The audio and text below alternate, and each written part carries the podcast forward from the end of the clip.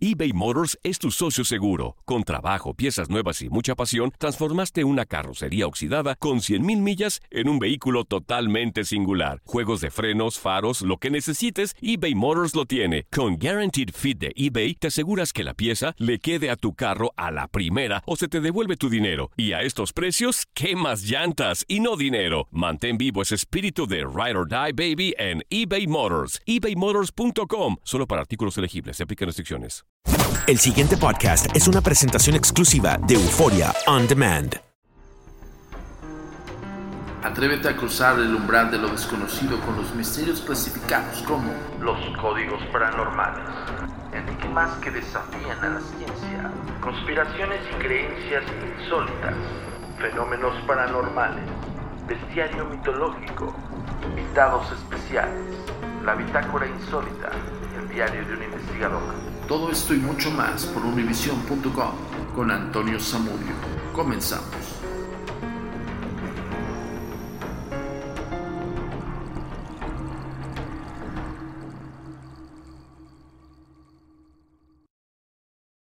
Hola, ¿qué tal? Bienvenidos una vez más a Códigos Paranormales, los podcasts de lo desconocido a cargo de servidor y amigo Antonio Zamudio, director de la Agencia Mexicana de Investigación Paranormal Los Agentes de Negro. Esto es traído como cada semana hasta ustedes por univision.com y por supuesto por Euphoria Demand. Y retomando los temas especiales que determinamos aquí en Códigos Paranormales, vamos a hablar o vamos a retomar más bien el apocalipsis de Esdras. Ya habíamos hecho una primera parte, dijimos que íbamos a abarcar un poco más profundamente acerca de este apocalipsis, de este personaje, que bueno, es uno de los apócrifos más interesantes y polémicos del Antiguo Testamento. Nos habla acerca del final que espera el pueblo de Israel y la humanidad entera en el que aparecen personajes bíblicos como Adán, Enoch, Isaías, etc. Em, es uno de los textos considerados iniciático eh, para muchas personas y pues bueno, prácticamente culmina en la ascensión del propio profeta. La influencia del Apocalipsis de Esdras sobre los cabalistas cristianos del Renacimiento fue decisiva en muchas leyendas del acervo cultural cristiano que proceden de él. Esto es una fascinante eh, lectura, conocimiento, y ya habíamos tocado algunos temas de los apócrifos, y vamos a retomar el día de hoy.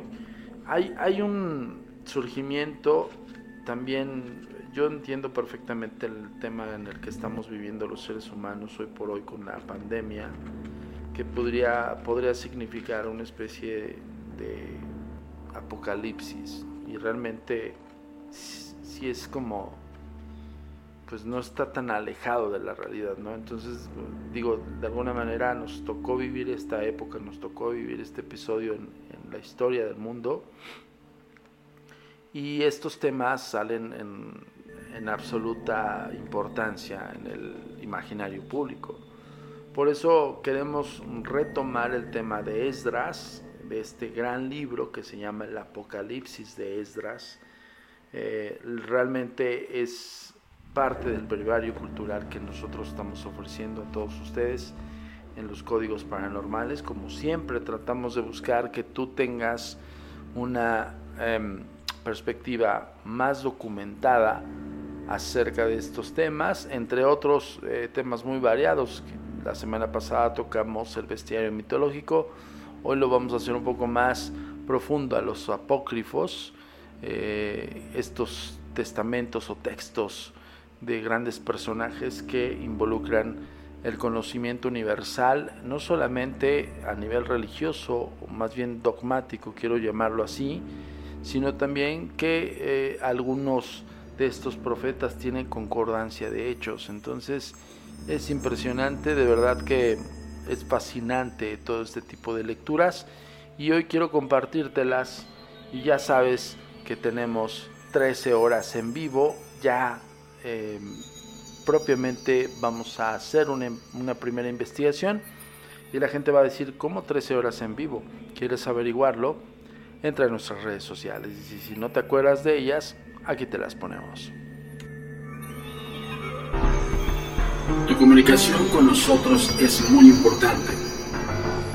Ponemos a tu disposición las redes sociales. Facebook, Agencia Mexicana de Investigación Paranormal. Instagram, arroba a mi paranormal-bajo y arroba turinsólito.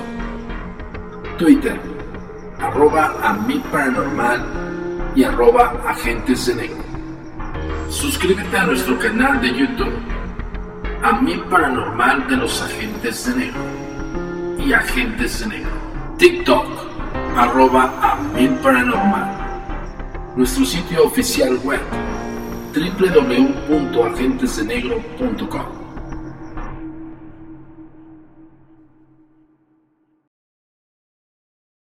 Regresamos aquí a los códigos paranormales y nos vamos directamente al texto, las siete visiones de Esdras. Del mismo modo que en el libro de Enoch podía dividirse en siete libros, el Apocalipsis de Esdras, al margen de sus 14 capítulos, puede dividirse en siete versiones o revelaciones o visiones. Visión número uno y tiene un código específico que es como una especie de, versículo que es 1-1A3-19. El trigésimo año después de la caída de Jerusalén, Esdras se encontraba en Babilonia reflexionando acerca de las desgracias de su pueblo.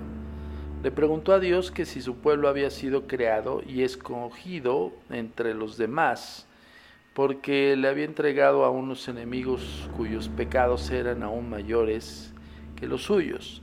El Señor le contestó a través del ángel Uriel, que intentó, mediante algunos ejemplos, responder a esta difícil pregunta.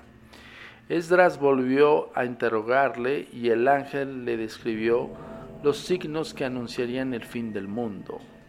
Esdras transmitió la respuesta de Uriel a Felja, a el jefe de su pueblo.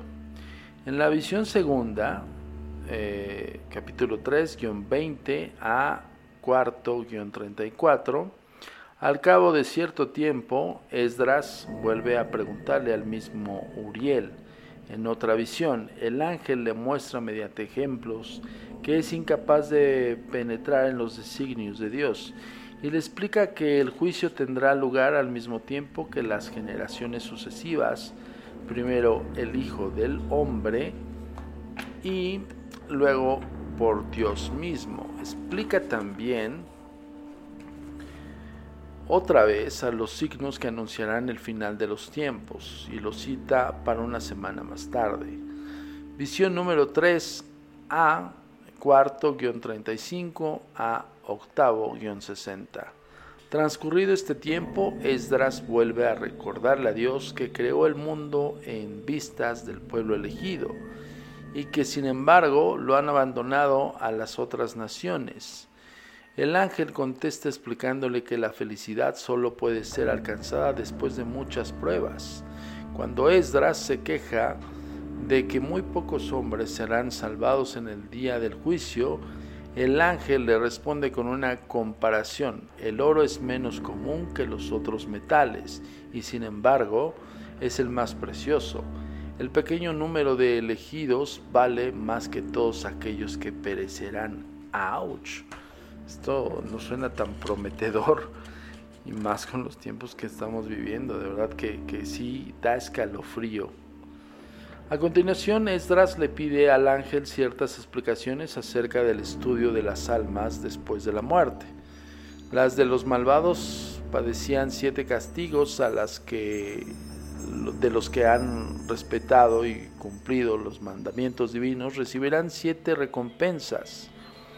Después de esto entrarán en sus moradas, de las que no saldrán hasta el día del juicio. Esdras desea saber si los vivos, mediante oraciones, podrán interceder por las almas de los muertos. La respuesta del ángel es negativa. Esdras le recuerda la intercesión entre Abraham y la de Josué y la de Elías, pero el ángel le responde que ocurrieron antes de la aparición del Altísimo como juez supremo. Después de, eh, después de esto, Esdras dirige una oración al Señor, eh, pidiéndole que perdone a los culpables por consideración hacia los justos, entre los que él se encuentra. Este ruego es denegado, argumentado que los hombres han usado su libertad para ofender al propio Dios. En la visión cuarta, es el séptimo de guion 61 al décimo guion 60. Esdras vuelve a hacerle al ángel preguntas referentes al juicio. Este le responde que está cerca de la mayoría de los hombres, em, perecerán en él, y que él tendrá aún otra revelación si sigue orando y ayunando durante siete días. Entonces tiene lugar la aparición de una mujer que había sido estéril durante 30 años y que al cabo de estos tiene un hijo que muere en el día de su boda. De pronto la mujer desaparece y en su lugar se alza una ciudad inmensa. El ángel explica a Esdras que esta doble aparición simboliza a Jerusalén celeste y a la Jerusalén terrestre. Los 30 años son los 30.000 años transcurridos hasta la destrucción del templo. ¡Wow! Fíjense toda la información que estamos otorgando aquí en los códigos paranormales referente al apocalipsis de Esdras. Visión quinta.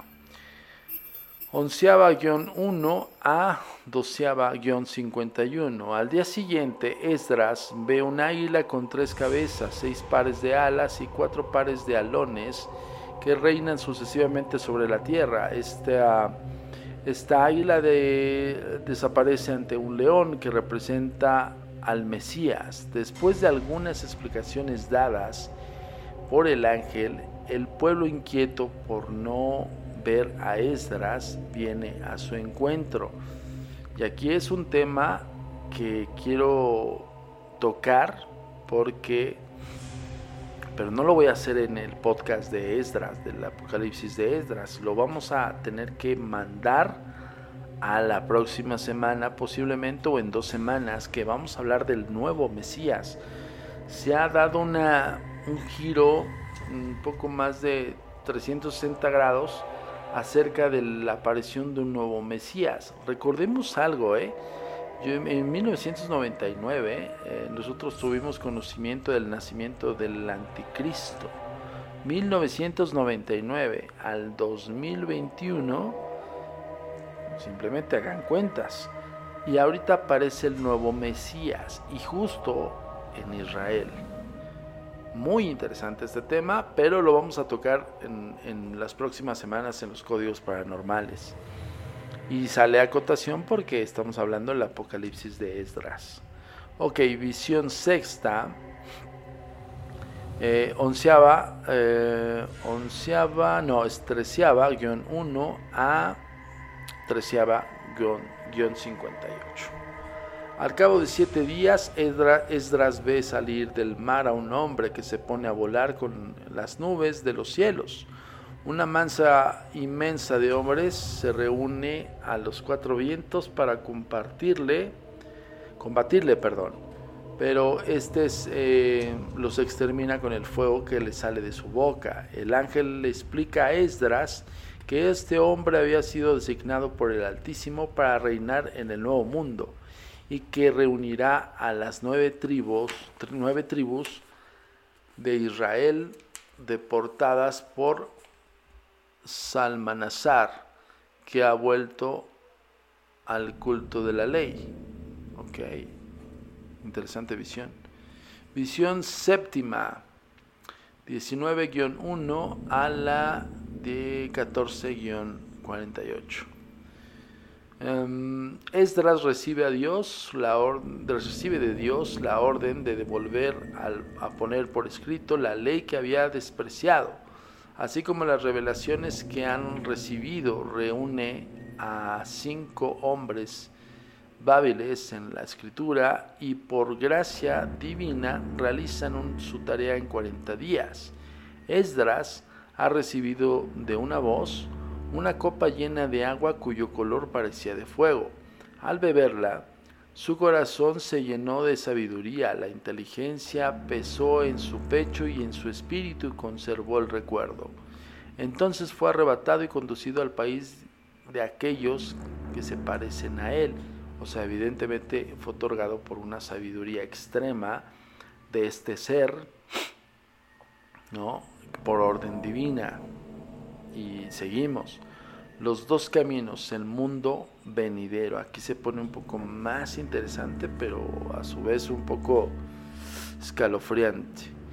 Los caminos de este mundo fueron ásperos, estrechos, poco numerosos, malos, peligrosos y llenos de dificultades y penas. Los caminos del mundo que viene son grandes, anchos, brillantes y producen frutos cuya vida es eterna. La idea de dos vías o dos caminos correspondientes, el uno a este mundo y el otro al mundo venidero, es muy antigua.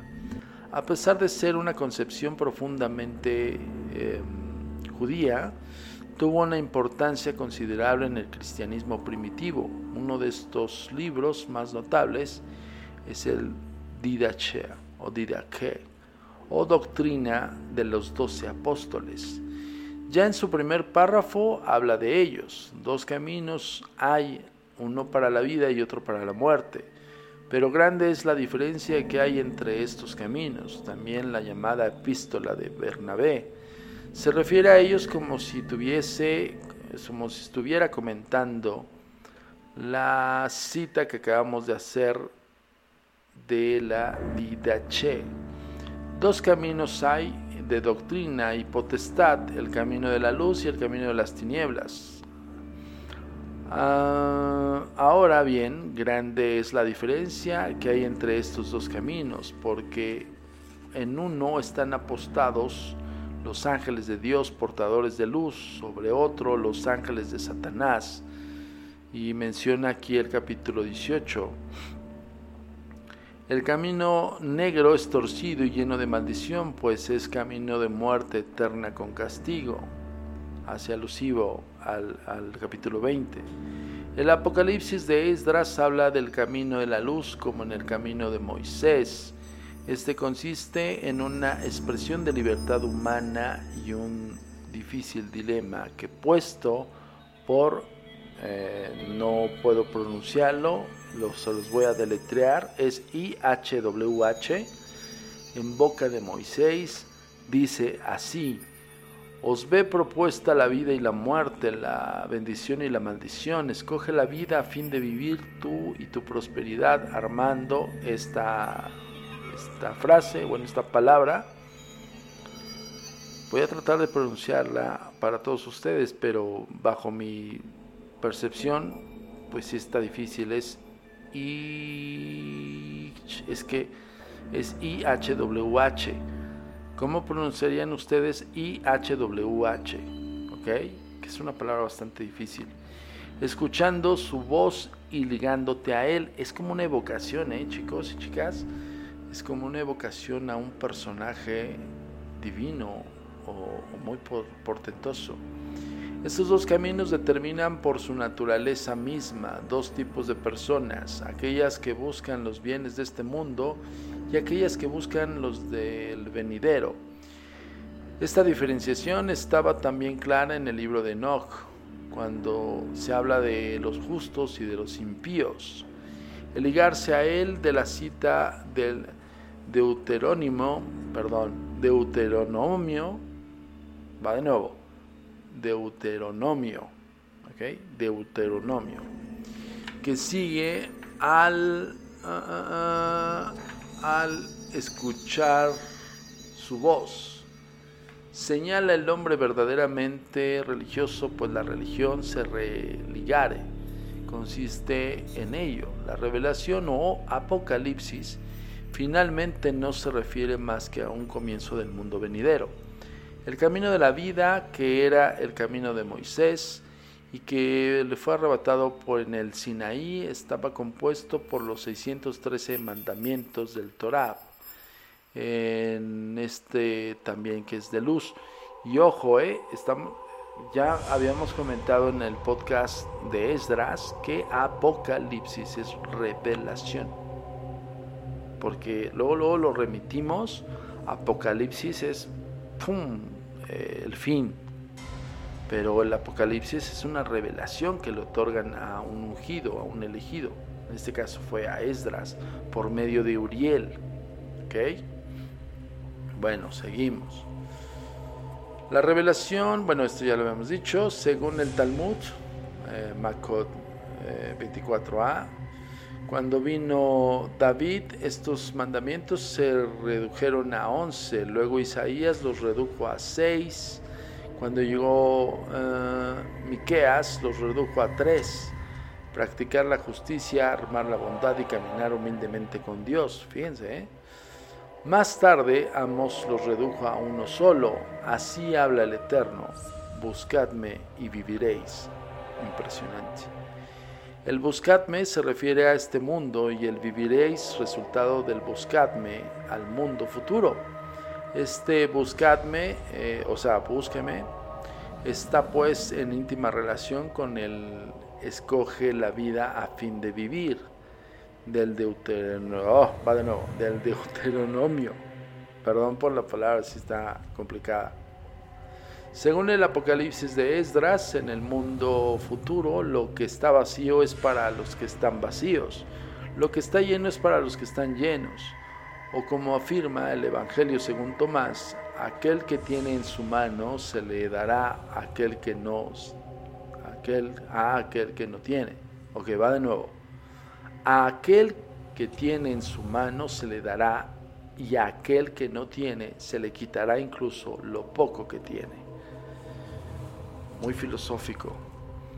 Cuando se manifieste este mundo venidero, o ahí les, viene, vienen unas palabras en latín, secolum venturum, ok, va de nuevo, secolum venturum es Saecolum Venturum. Según la excelente expresión latina, la región que ahora es visible desaparecerá. Y que, y como dice otro versículo, la tierra invisible aparecerá sembrada.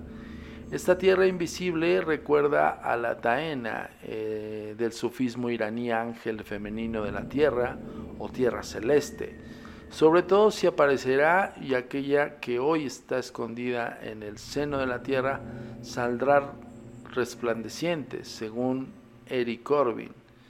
Del mismo modo, en el cuerpo de Adán fue creado de la tierra material el cuerpo de resurrección, con el que se penetra en el mundo venidero, se crea mediante la imaginación activa con esta tierra celeste. Esta imaginación, escribe Corbin, no construye lo irreal, devela lo real escondido. Entre los numerosos versículos del Apocalipsis de Esdras que hablan de sembrar muchos, aparecen o parecen referirse a esta tierra celeste y esta imaginación activa que también describe el sufismo iraní. Un pasaje es uno de los, eh, en uno de los libros cabalistas más célebres es el Bahir o el Bahir, nos da una explicación tanto simbólica del porqué de un mundo futuro que eh, basto a resumir en cuatro líneas. El Bahir o Bahir explica que antes de la creación del mundo, Dios ya la había previsto. Em, tomó la séptima parte de esta luz para darla ay, perdón, a las criaturas ocultando las otras seis para el mundo venidero. O sea, em, tomó la séptima parte, o sea, la última parte, para darla a las criaturas que ha creado y ocultando las otras seis para el mundo que viene. ¿Ok? La gran pregunta del Apocalipsis de Esdras es cómo vimos la siguiente. ¿Por qué ha creado el Señor a todos los hombres y después en el juicio ha de acabar con la mayoría de ellos? La respuesta de Uriel es casi siempre idéntica a lo largo de todo el libro. ¿Por qué no han guardado su ley? Su ley en hebreo es su Torah. Y ya vimos que en la Torah es la luz. La séptima parte de esta gran luz es concedida al hombre en este mundo para que la busque y pueda vivir en el mundo futuro. Solo aquellos que la han guardado y de hecho y hecho crecer tomarán parte de él. Esta idea nos recuerda algunas parábolas evangélicas, especialmente la de los talentos. Perdón. En el Apocalipsis de Esdras se dice que el comienzo del mundo venidero es Jacob.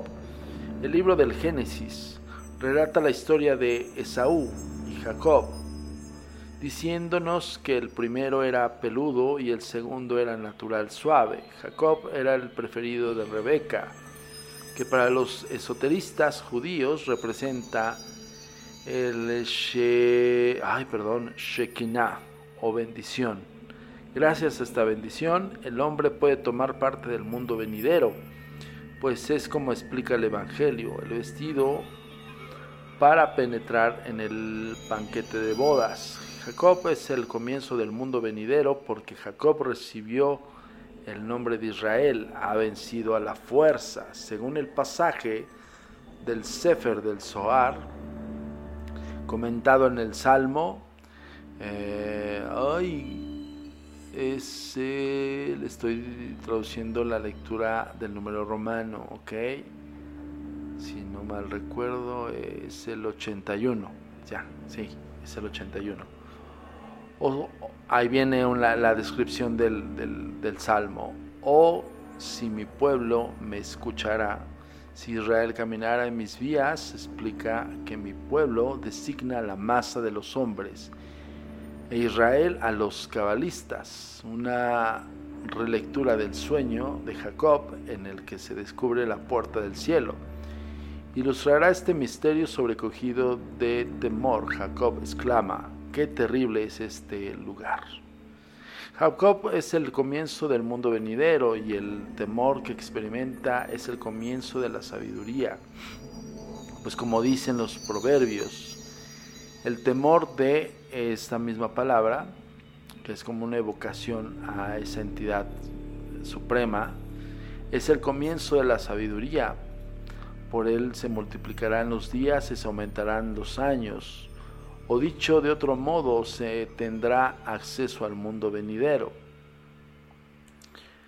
El versículo siguiente dice, la extremidad del hombre en su talón y en su comienzo en su mano, de un modo un tanto oscuro, se refiere de nuevo a lo mismo. El talón ha simbolizado siempre el punto más vulnerable del hombre, el talón de Aquiles. Es el ejemplo más célebre. La mano es el simbolismo de la bendición de la que ya hemos hablado, que frecuentemente se representa mediante imposición de manos en los rituales iniciáticos. Acuérdense que la imposición de manos es eh, poner las manos hacia el frente o poner las manos en conjunto. Algunas leyendas explican que Eva fue picada por la serpiente en el talón, lo que sería una clara alusión a la caída y por extensión al mundo caído de este mundo, ¿ok? De, a este mundo, el hombre caído, ciego, incapaz de soportar la luz, necesita la bendición que representa la mano para superar su estado. Notemos que la mano tiene cinco dedos y que cinco es el número de los libros del Torah o Pentateuco o Pentateuco, Penta de 5. La letra hebrea E o HE, conocida entre los cabalistas como la, ah, la E de la bendición, tiene también un valor numérico de 5. Creemos que estas son pobres apreciaciones quedará ilustrado al menos en uno de los múltiples sentidos de estos dos enigmáticos versículos, los referentes al mundo venidero. Ok, híjole, está, cada vez que profundizamos, está como más. Vamos a terminar este podcast con este último. La séptima visión de Esdras, el capítulo 14 eh, de este Apocalipsis, fue el que tuvo mayor resonancia en el mundo del cabalístico. según nos prueban autores como Blaise de Viguere y Pico de la Mirandola.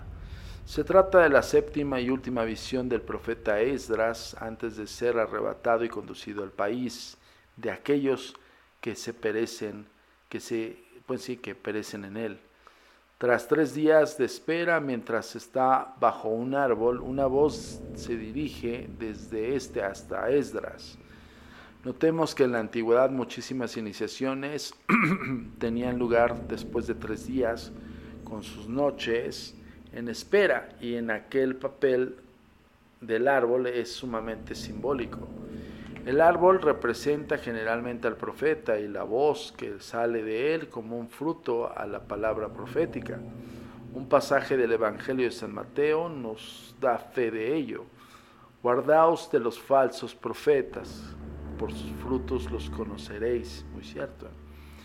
Todo árbol bueno da buenos frutos y todo árbol malo da malos frutos. La voz le asegura que fue ella misma quien se apareció a Moisés y le habló desde el espino ardiente, explicándole muchas maravillas, enseñándolo el misterio de los días y dándole a conocer los últimos tiempos.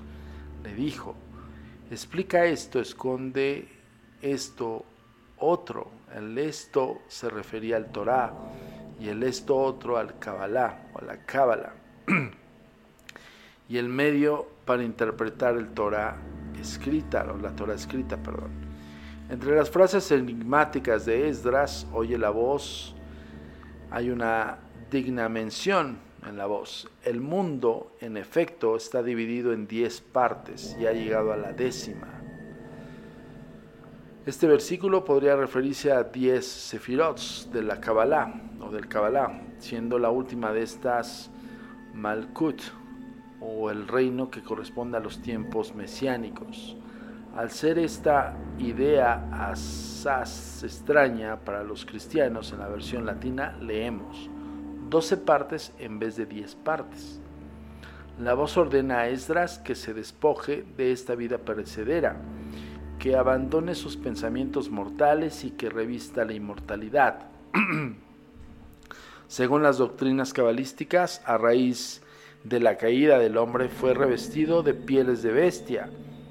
Ajim va resh, habiendo perdido las de luz, Aleph va resp, que tenía en el paraíso. Cabalísticamente esto se expresa en que la letra Aleph, y viene aquí las letras en, en hebreo, las vamos a poner en las redes sociales. La letra de la unidad se ha trocado por el Ajin, la letra de la multiplicidad para poder volver a penetrar en la unidad del paraíso, que es el mundo venidero. El hombre caído necesita revestirse de nuevo con las vestiduras de luz, o como dice la epístola de e, ah, perdón, Efesios. Efesios. Va de nuevo. Como dice la epístola de Efesios, perdón, ¿eh? del hombre nuevo, Esdras se queja del estado actual de la humanidad y a la voz y la voz le responde que el mundo está en tinieblas y no hay luz para aquellos que habitan en él, pues han rechazado y quemando la ley del Torá o de la Torá. Entonces Esdras le pide que le envíe al Espíritu Santo para poder volver a poner por escrito la ley a fin de que aquellos que deseen vivir puedan encontrar el camino de la vida. La voz accede y le dice que encenderá en su corazón la lámpara de la sabiduría, que no se apagará hasta que se haya acabado de escribir, como ocurrió en su día con Moisés. Lo, le revelará cosas que podría enseñar y cosas que tendrá que mantener ocultas. Esdras ha de dar a conocer lo que está escrito y todo el pueblo y a todo el pueblo. Lo que no ha sido escrito ha sido guardado para darlo a los sabios. Acompañado de cinco hombres, en ese cierto modo corresponden a los cinco libros de la Torá. Esdras se adentra al desierto. La revelación tiene lugar cuando la voz llama a Esdras y le da de beber una copa llena de agua color fuego. Su corazón se llenó de sabiduría, la inteligencia pesó y en su pecho y su espíritu conservó el recuerdo. La ciencia había entrado en él, aquella ciencia en la que hablaban los libros herméticos. Esta cosa no se enseña, hijo mío, pero cuando le place, Dios mismo da su recuerdo. Entonces la boca de Esdras se abrió y dicho de otro modo, Esdras profetizó. Qué interesantísimo tema de hoy que recapitulamos en el Apocalipsis de Esdras. Estamos hablando de solamente una síntesis de este gran libro del Apocalipsis. Bueno, yo tengo que despedirme, tengo que despedir el, podcast de hoy de los códigos paranormales, el apocalipsis de Esdras, lo vamos a seguir retomando porque habla de grandes personajes bíblicos. Ojo, esto es con base a la revelación que tuvo Esdras y a la posible profecía de los tiempos venideros, no solamente en la connotación bíblica eh, y, hebrea, sino también a que hubo revelaciones muy escalofriantes. Y habla de grandes personajes que muy pronto vamos a tocar aquí en los códigos paranormales, como es Enoch. Ya hemos hablado acerca que es que es el escriba de los arcángeles o los ángeles. Uriel, para que lo sepan, es la luz de Dios. Así es la connotación de ese concepto de arcángel. Y es obviamente un enviado de Dios para estos ungidos. Bueno, yo me despido por hoy, nos vemos la próxima semana con otra entrega más de los códigos paranormales, los podcasts de lo desconocido. Comunicación con nosotros es muy importante. Ponemos a tu disposición las redes sociales. Facebook, Agencia Mexicana de Investigación Paranormal. Instagram, arroba a mi paranormal guion y arroba. Twitter, arroba a paranormal y arroba agentes de negro. Suscríbete a nuestro canal de YouTube, a mi paranormal de los agentes de negro y agentes de negro. TikTok, arroba a paranormal. Nuestro sitio oficial web www.agentesdenegro.com.